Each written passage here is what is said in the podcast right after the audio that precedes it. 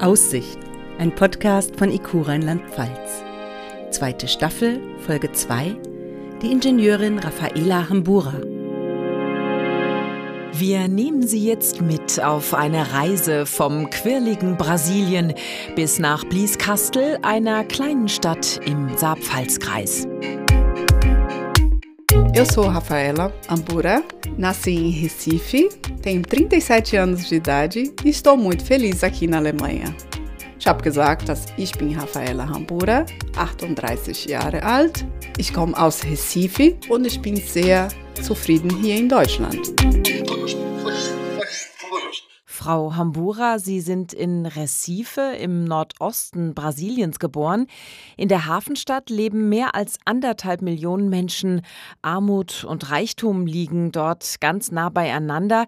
20 Prozent der Reichsten beanspruchen 85 Prozent des Volkseinkommens, während 40 Prozent der Bevölkerung ein Einkommen unterhalb des gesetzlichen Mindestlohns bekommt. Rund um das Zentrum der Stadt liegen die Favelas, die Slums. Dort soll soll es über 10.000 Kinder und Jugendliche geben, die auf der Straße leben. Frau Hambura, wie sind Sie denn aufgewachsen? Wir haben immer Urlaub gemacht, so in Rio de Janeiro, in São Paulo. Das haben wir eine sehr schön, kann ich sagen, so Kindheit gehabt. Das war keine Schwierigkeit. Ja, wir haben alles, was ein Kind normalerweise hat, haben wir auch bekommen. Ne? Und ich habe auch immer so kleine Erinnerungen, wo wir immer Kind waren, dass wir immer am Strand waren mit meiner Oma, mit meiner Tante. Das war einfach herrlich. Ne? Sie waren schon als Kind viel unter Frauen, um das mal so zu sagen. Hat Sie das geprägt? War zum Beispiel Ihre Oma ein Vorbild für Sie? Meine Oma, kann ich sagen, sie war meine Inspiration. Ne? Sie war 74 Jahre alt, hat sich entschieden, ein Gebäude zu bauen. Und wir haben überhaupt nicht geglaubt. Ne? So, die Oma spinnt total. Ne? Sie war immer so ein bisschen anstrengend und sie hat immer so die Entscheidung getroffen.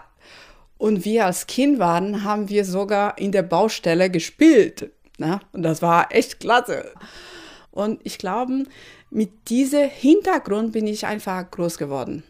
So, weiter ist meine Mama, hat sich auch so in die Richtung so entschieden, mit der Immobilien ein bisschen mehr zu investieren. Und unsere Familie hat einfach so richtig in die Richtung, eins nach der anderen, so im Immobilienbereich gearbeitet. Da lag es ja eigentlich nah, dass Sie auch mal sowas mit Baugewerbe oder Immobilien machen würden. Sie haben sich aber entschieden, Elektroingenieurin zu werden. Warum denn? Eine Schwierigkeit, eine Lösung zu finden, immer in die Lösung konzentrieren. Ich glaube, das war richtig in die Richtung von Ingenieurenwesen. Ne? Und deswegen bin ich auch dort gelandet. Und das war die richtige Entscheidung. Das habe ich mir früher immer gedacht, dass ich wäre Bauingenieurin oder Architektin oder genau in die Richtung. Mein Vater ist sowieso Zahnarzt. Er war sehr frustriert, dass wir überhaupt nicht in die Richtung gegangen sind. Ne? Und ich habe in der Zeit in Brasilien mit vielen Professoren gesprochen. Ich habe auch so immer gesagt, dass ich finde ganz gut, dass die, ich mag Baustelle, ich bin Baustelle Mensch, kann ich sagen. Ich kann in Baustelle leben. Und das war auch eine schwierige Zeit in Brasilien, mit diesen Bauunternehmen, mit Job zu finden. Und er hat mir gesagt, ja, aber weißt du, in Brasilien momentan ist es auch nicht gut. Das kannst du, wenn du Ingenieurin bist. Ne? Es gibt so viel Möglichkeit, dass du sich entschieden. Ne? Und ich habe so viele Jobmesse besucht und ich habe mich ein bisschen so schlauer zu machen von dem Thema. Am Ende habe ich ein bisschen Gefühl gehabt, dass die Baustelle war immer so wie Hobby. Ne? Aber diese ganz planen, die ganze Organisation, dass man, man muss sich entwickelt, das muss man immer so eine Schwierigkeit, eine Lösung zu finden, immer in die Lösung konzentrieren. Ich glaube, das war richtig in die Richtung von Ingenieurenwesen. Ne? Und deswegen bin ich auch dort gelandet. Und also kann ich auch sagen, das war die richtige Entscheidung zu treffen. Sie haben dann ein duales Studium im Bereich Elektrotechnik an der Uni Pernambuco angefangen. Da waren auch Praxisphasen integriert. Sie haben also studiert und gearbeitet. Und so haben Sie dann auch ein Praktikum bei einer Firma bekommen, die im Bereich Windkraft tätig war. Ich war sehr stolz auf mich, kann man auch schon sagen. Ich war sehr stolz auf mich und habe gesagt, wow, ne? ich kann jetzt in die Uni gehen und sagen, ich habe das geschafft. in der Zeit waren viele, viele Studenten und Studenten wollten sie auch so in diese Firma reinkommen. Ne? Und das war auch nicht genug Platz. Und ich habe auch das geschafft. Hatten Sie denn damals schon ein Ziel vor Augen? Also, um es mal so auszudrücken, eine Aussicht? Ich wollte einfach so einen guten Job haben. Ne? Ich glaube, wie jeder. Ich möchte einen guten Job haben, wo ich richtig happy bleiben. Ich wollte auch eine Familie gründen. Ne? Das war auch für mich so Standardpaket. Familie, guter Job, Haus, Kind. Mehr habe ich auch keine Gedanken gemacht. Ich, ich will reich werden, ich will Lotto gewinnen. Nee, war nicht wahr. Standardziel. Ne? Aber mir war auch sehr wichtig Familie. Aus diesem Praktikum in der Windenergieanlagenfirma ist dann eine Anstellung geworden und das, obwohl Sie ja noch gar nicht fertig waren mit dem Studium. Nach ungefähr ein Jahr habe ich eine Stelle bekommen. Ne?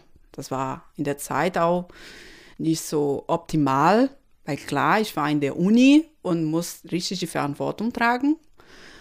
Ich habe acht Stunden gearbeitet und danach in der Uni gegangen. Das ist für jemanden, die in der Uni ist, das ist auch überhaupt nicht optimal. Ne? Das war schwierig, aber ich war immer so begeistert mit, mit dem Job und mit dieser Routine, diese, dass ich voll, dass ich überhaupt keine Zeit gehabt. ich war einfach extrem begeistert. Das war richtig für mich gut, dass ich habe so viel gelernt von, von Methodologie, wie kann man sich planen muss und das habe ich einfach extrem viel gelernt. Trotz aller Begeisterung haben Sie aber den Job gewechselt, denn Sie wollten mehr Verantwortung, auch für Mitarbeiter. Also sind Sie zu einer international arbeitenden Firma gegangen, die Abfüllsysteme für Brauereien weltweit entwickelt. Ein ziemlicher Knochenjob, wie sich ja schnell herausgestellt hat. So bin ich dort gelandet. Mein Gott, ich habe fast dort gewohnt. Ich war fünf Jahre bei Windkraftenergieanlagen ne? und dann habe ich auch meinen Abschluss von der Uni und dann habe ich gesagt, ja, das ist gut, aber ich wollte auch so, ich habe so viel mit Menschen gearbeitet, ne, dass ich wollte Leiterin sein, ich wollte Supervisor sein. Und in der Zeit, das gab es keine Modell in der Firma, wo ich in diese Richtung sein kann. Ne? Das war schon ein ziemlich großes Unternehmen, aber die Stelle war schon fest ne? und das war mehr kein Platz. Und das war sehr schade. Ich habe so viele gute Freunde gehabt und ich habe mich entschieden, in die Brauerei zu kommen. Alle hatten mir gesagt, du bist verrückt. Was willst du dort machen? Die Brauerei ist eine bekloppte Welt du hast keine Pause, du hier bist schon immer in der Firma, dort willst du vielleicht deine Matratze dort legen. Ich habe gesagt, naja, gucken wir. So bin ich dort gelandet und sie haben alle recht gehabt. Mein Gott, ich habe fast dort gewohnt. Ne? Und das stimmt, das ist die lebende Brauerei. Das Mann geben so viel Blut du bist richtig in der Brauerei drin und ich dachte, das wären nur eins oder zwei da unter ein oder andere Unternehmen oder nee, das ist überall auf der Welt in der Brauerei. Du lebst, deine Leben ist für die Brauerei, ne? Und das habe ich auch sehr viel mit Menschen gelernt, sehr viel mit äh, schwierig, noch Schwierigkeit. Ich kam jeden Tag kurz nach sechs habe ich mir immer überlegt, oh Gott, wo ist das Problem heute? Am Ende der Produktionsanlagen in diese Maschine oder die andere Maschine oder jemand, äh, keine Ahnung, krank ist, wo wir mussten also uns verteilen. Ja, verschiedene Probleme allgemein, ne, wo existieren in dieser Welt von Brauereis. Ne. Und genau habe ich auch so sogar drei Jahre in der Brauerei gearbeitet. Ne? Habe ich auch sogar 20 Mitarbeiter Schicht pro Schicht. Habe sogar eine andere Vertretung auch sogar gemacht, wo drei Schicht gemacht und nachts Telefon erreichbar war. Und das war hart. Aber das wusste ich schon. Ne? Das wusste ich schon, das war mir schon bewusst. Aber ich wollte Supervisor sein. So habe ich das bekommen. Und ich finde, das klingt ziemlich toll. Da ist irgendwie alles steil nach oben gegangen. Bilderbuchkarriere sozusagen. Eine Bilderbuchkarriere einer Karrierefrau. Also war alles toll? Das war alles super schön, ne? Super Job, super Auto, alles super schön, wie kleine Märchen, aber der Prinz war nicht da. Und irgendwann haben wir in der Brauerei ein neues Projekt bekommen. Und das war ein Projektunternehmen, eine deutsche Firma Unternehmen, die mit uns gearbeitet hat. Und dort habe ich jemanden kennengelernt, heute meinen Mann. Und einfach so nach den zwei Wochen, ich war einfach verliebt, oh Gott ich hatte meine Kollegen, Arbeitskollegen in der Zeit erzählt, oh Gott, ich gucke die blauen Augen. Ich kann überhaupt nicht nachdenken. Und jeder hat gesagt, Ravella, ich kann überhaupt nicht glauben. Du hast so einen Festjob, du hast alles und du bist einfach nicht zufrieden. Und ich war 100% nicht zufrieden, ne? weil genau wie ich früher gesagt habe, diese Vorstellung auch für die Familie für mich war sehr, sehr wichtig. Ne? Und ich habe überhaupt keinen Gedanken gemacht, dass ich ne, mit einem deutschen Mann irgendwann heiraten ging. Das war für mich unvorstellbar. Ne? Aber aus unvorstellbar ist dann Realität geworden und da war er also plötzlich da, der Märchenprinz. Und das Ganze hat sich zu einer festen Beziehung entwickelt. Wir waren sogar eineinhalb Jahre zusammen. Ich in Brasilien, der in Deutschland. Ne? Und äh, ich war vorher schon hier in Deutschland, aber nur kurz, zwei Wochen, nur seine Familie zu kennenlernen. Er hat auch einen Sohn, ne? Und habe ich auch so seinen Sohn kennengelernt und ja, und die, die Entscheidung zu treffen, dass er nach Brasilien kam, das war schwieriger, auch wegen seinem Sohn. Ne? Und ich habe gesagt, naja, jemand muss die Entscheidung treffen. Und wie so oft in Ihrem Leben haben Sie irgendwann die Entscheidung getroffen ich gebe hier einfach alles auf in Brasilien und beginne ein ganz neues Leben mit meinem Deutschen. Das war sicher eine ganz, ganz schwere Entscheidung. Den letzten Tag in Brasilien, ich habe so geweint. Tschüss, die Familie zu sagen, war sehr hart. Ich war immer sehr positiv. Ich habe immer Gedanken gemacht, naja, wenn das nicht funktioniert, kann ich wieder zurück nach Brasilien kommen und vielleicht einen besseren Job finden. Aber war sehr hart. Den letzten Tag in Brasilien, ich habe so geweint. Mein Gott, tschüss die Familie zu sagen. Ich bin sehr eng mit meiner Familie. Ich bin, ich bin groß geworden mit Cousin, Cousine, Tante, große Familie. Und das war sauhart. Erinnern Sie sich denn noch an die ersten Monate in Deutschland, an Ihr neues Leben mit einem Partner, der ja schon einen Sohn mit in Ihre Beziehung gebracht hat? Das war Dezember, Winterzeit. Ich als Brasilianerin, 32 Grad, ganz Jahr kam hier minus 6 Grad. Das war schon, oh, echt kalt. ich am Frankfurt Flughafen mit so viel Koffer angekommen bin. Ich habe meinen Mann geguckt, ich habe gesagt, mein Gott, mein Gott, das muss echt lieb sein. Und erste paar Tage, das war sehr interessant, Weihnachtsmarkt und Glühwein getrunken, aber irgendwann kommt in den Kopf, mein Gott, schaffe ich das? Ne? Kann ich das? Andere Sprache, andere Kultur, andere, einfach andere Menschen und wow. Aber wie so oft schon in ihrem Leben haben sie sich dann mal geschüttelt, sortiert und die Herausforderung angenommen und sind den Schritt eins angegangen, nämlich die Sprache zu lernen. Ja, das ist so. Ne? Früher haben wir immer auf Englisch gesprochen. In Brasilien auch haben wir immer auf Englisch gesprochen. Ich kam mich hier nach Deutschland. Ich konnte kein Deutsch sprechen. Ne? Und das habe ich mich auch so einen Sprachkurs ausgesucht. Das war ein Integrationskurs. Das ist so ein Standardmodell äh, hier in Deutschland für die Ausländer. Und das hat mir auch sehr gut getan. Ne? Das war so sehr intensiv. Das war sechs Monate. Habe ich verschiedene Leute kennengelernt, habe ich auch so aus verschiedenen Ländern. Das für mich war sehr interessant, weil in Brasilien haben wir keine Ausländer. Und ich war einfach begeistert, dass ich auch so diese Möglichkeit gehabt. Ne? Schritt 1 war also erledigt, der Integrationskurs absolviert. Dann allerdings ging es irgendwie erstmal nicht weiter.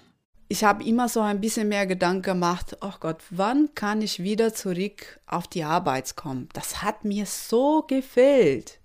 Etwas richtig, etwas produziert machen, etwas sehr ja, ein bisschen Routine haben. Ich habe überhaupt keine Routine gehabt nach dem Integrationskurs, wo die Integrationskurs am Ende war. Ne? Sie haben sich dann aber auch beworben, allerdings ohne Erfolg. Ich habe gar kein einziger Vorstellungsgespräch zu sagen bekommen. Und ich habe überhaupt nicht verstanden, warum. Theoretisch habe ich einen guten Abschluss vom Studium, ich habe Erfahrung, ne? aber das war einfach nicht den richtigen Modell hier in Deutschland. Na? Zum Beispiel Brasilien dürfen wir keine Foto in Bewerbungsunterlagen mit lachen lassen.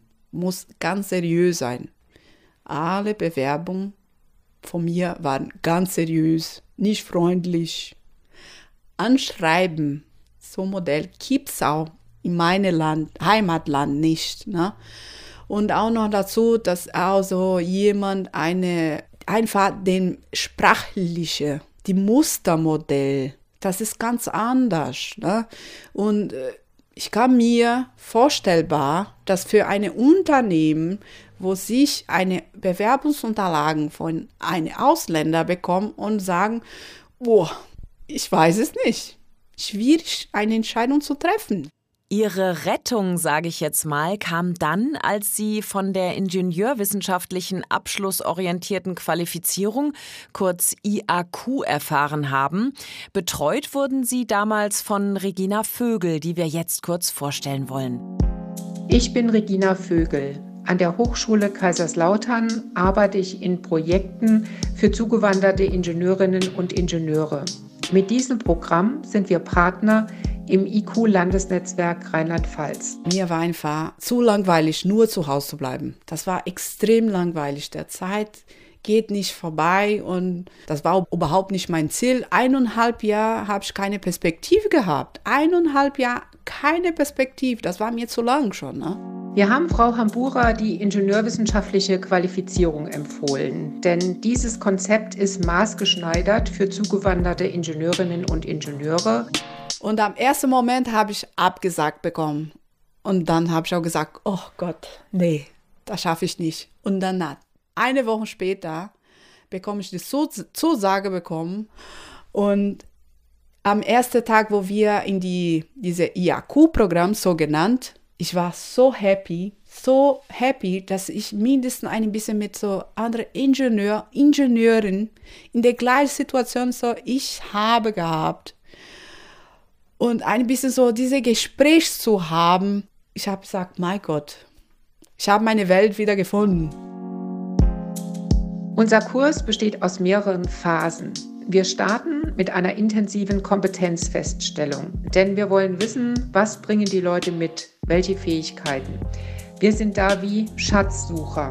Und wenn alle Schätze auf dem Tisch liegen, das heißt, wenn alle Kompetenzen der Menschen auf dem Tisch liegen, dann erarbeiten wir gemeinsam mit den Leuten, wo in Deutschland Einstiegschancen bestehen. Und genau da erhalten Sie an der Hochschule Kaiserslautern eine fachliche Vertiefung in Vorlesungen, in Projektarbeit oder im Labor.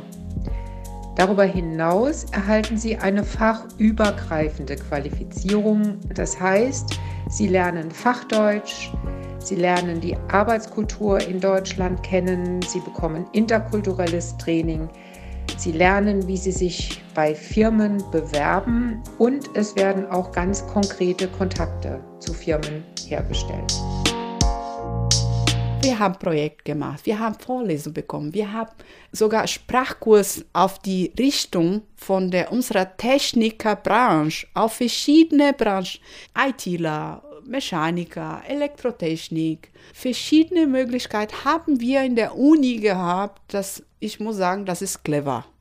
Und das muss man auch sagen, dass die Richtung, dass wir diese unterstützen, dass wir in den Arbeitsmarkt kommen, das muss ich sagen, ohne das, ich glaube, das wäre ich entweder der Weg sehr, sehr lang noch geworden oder etwas, einen Job gehabt, wo ich überhaupt nicht zufrieden werden. Ne? Und das ist auch so, diese, dass wir haben so sogar im Programm, dass wir uns, wie wir uns bewerben sollten. Das finde ich richtig wichtig in Deutschland.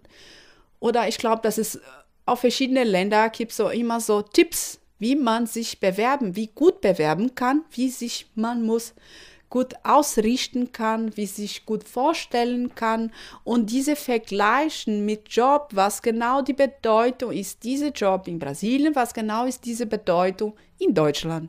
Und diese Unter Unterstützung habe ich in der Uni gehabt. Ne? Ich war einfach extrem dankbar. Also war der Weg, doch endlich einen Job zu finden, geebnet. Dann allerdings hat eine eigentlich sehr, sehr schöne Nachricht wieder alles durcheinandergewirbelt. Sie waren schwanger. Oh Gott, ich war so traurig. Wie kann man so schwanger werden und traurig sein? Das passt überhaupt nicht auch, weil ich wollte eine Familie haben. Ne? Aber ich wollte auch meine Arbeit, meine Berufstätigkeit. Ich wollte auch so, äh, das, das war mir sehr schwer. Ne? Und alles gleichzeitig Ich habe auch theoretisch eine Möglichkeit, wieder zurück auf den Arbeitsmarkt zu kommen. Und auch gleichzeitig muss ich lernen, wie ich eine Mama werden. Und ja, das war auch wieder nicht einfach. Ne? Und dann, so bin ich Mama geworden. Ne? Ah, ich muss jetzt lernen, Mama zu sein. Ne? Und das war echt schön. Habe ich auch so genießen, meine Tochter, ich liebe meine Tochter.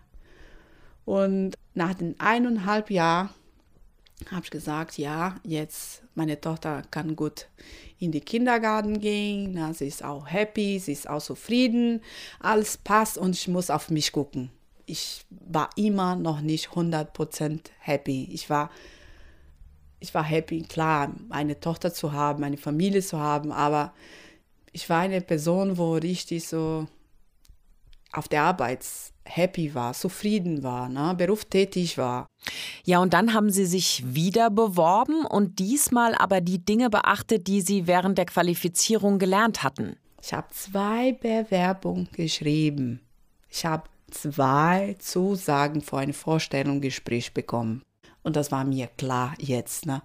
Alles, was ich mir Gedanken gemacht habe, dass dieses Modell von diesen Bewerbungsunterlagen, diese Muster, diese Modell, ich habe falsch gemacht. Und das habe ich alles an der IAQ zu sagen, ich danke. Ich weiß, was es den Menschen bedeutet, was es jedem Menschen bedeutet. Denn es hat etwas mit Würde zu tun sein Geld mit einer Arbeit zu verdienen, die den eigenen Fähigkeiten entspricht, die den eigenen Möglichkeiten entspricht. Und so arbeiten Sie jetzt bei der RRC Power Solutions GmbH mit Sitz in Homburg, eine Firma, die Industrieakkus und Zubehör anbietet. Das ist ein sehr internationales Unternehmen weltweit, wo ich überhaupt nicht gedacht habe. Und genau wie Maso Standards Batterieprojekt. Ne? Ich habe ein super Arbeitsklima, ich habe einen tolle Chefs, ich habe super Arbeitskollegen und in der Nähe von meinem Haus. Früher habe ich 40 Kilometer gefahren, jetzt ich fahre nur 10 Kilometer weit.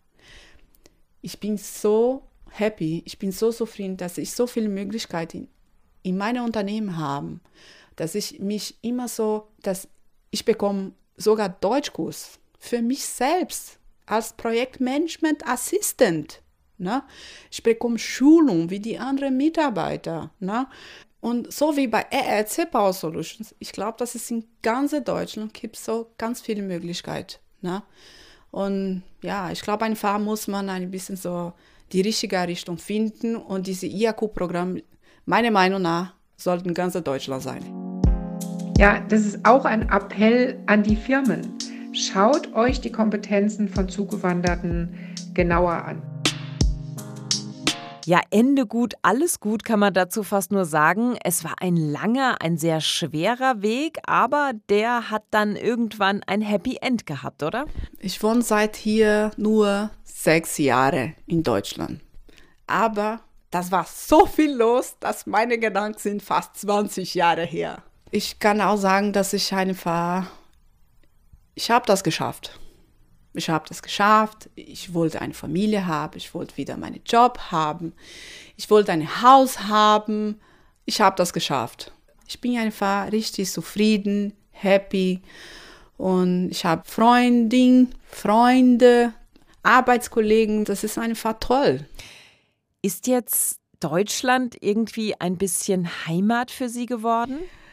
Der Herz steht bei beide Länder. Ne? Und klar, meine Eltern sind immer noch in Brasilien, das fällt mir sehr schwer. Klar, meine Tochter ist hier geboren, ne? Und mein Mann ist Deutscher, mein Stiefsohn ist auch so Deutscher, ne? Das ist, ich glaube, mein Herz wird immer Teil, Teil sein, ne? Heimat hier, Heimat dort. Wenn wir den Blick jetzt nochmal nach vorne richten, welche Aussicht liegt da vor Ihnen? Ich habe meinem Chef schon gesagt, Projektleiterin sein. Aber vielleicht. ja, der Welt steht da, ne? Und ja, Batterie müssen wir auch verkaufen, ne? Und wir haben so viele Möglichkeiten, aber auf jeden Fall, ich werde nicht so Stopp machen. Also ehrlich gesagt, Frau Hambura, das glaube ich auch nicht. Ich wünsche Ihnen, dass Ihre Energie, Ihr Wille und die Kraft, ans Ziel zu kommen, noch ganz lange erhalten bleiben. Ich wünsche alles Gute und ganz herzlichen Dank für das offene Gespräch. Ich danke.